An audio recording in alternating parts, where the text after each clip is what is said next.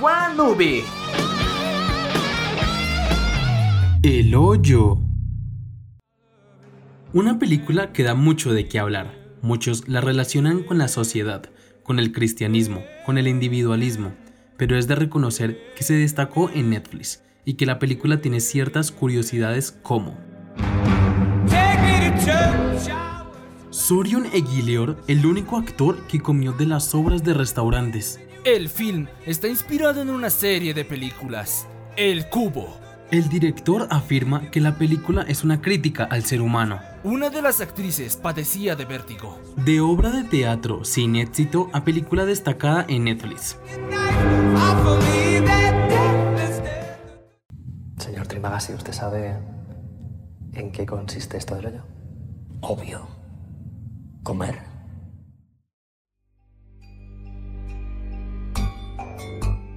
El director dice que el film es una crítica al ser humano, porque en su opinión somos seres miserables, en palabras del director.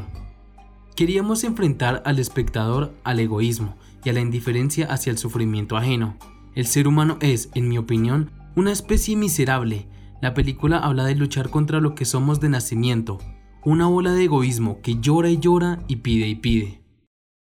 La administración no tiene conciencia. Sin embargo, hay una mínima posibilidad de que la tengan los que trabajan en el nivel cero. A ellos debe ir dirigido el mensaje.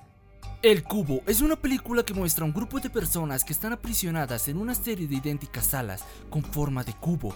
Todas estas llevan un uniforme blanco y cada sala contiene una especie de trampa.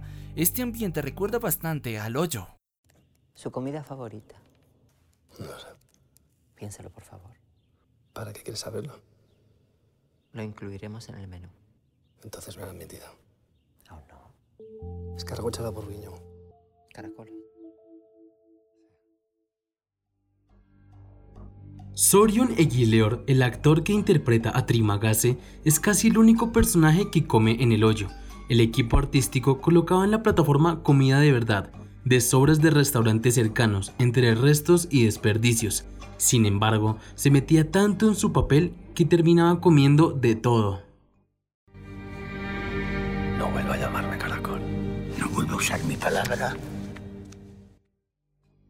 La actriz Antonia San Juan reveló que sufrió mucho en las escenas en las que tenía que hablar con las personas del piso de abajo de ella, debido al vértigo que padece.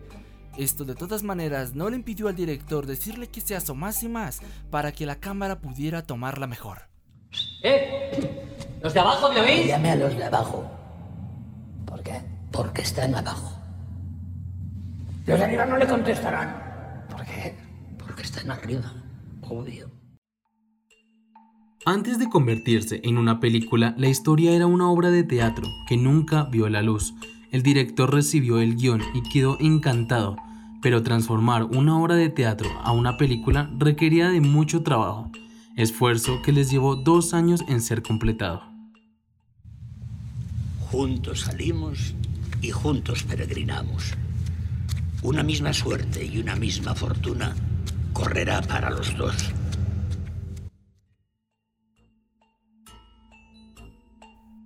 Sin ninguna duda, El Hoyo ha sido la película más sorprendente del 2019, con una trama interesante y con una crítica a la sociedad impecable. Esto fue todo en este podcast. Muchísimas gracias por escucharnos. Te esperamos en la próxima emisión de Two Men's One Movie.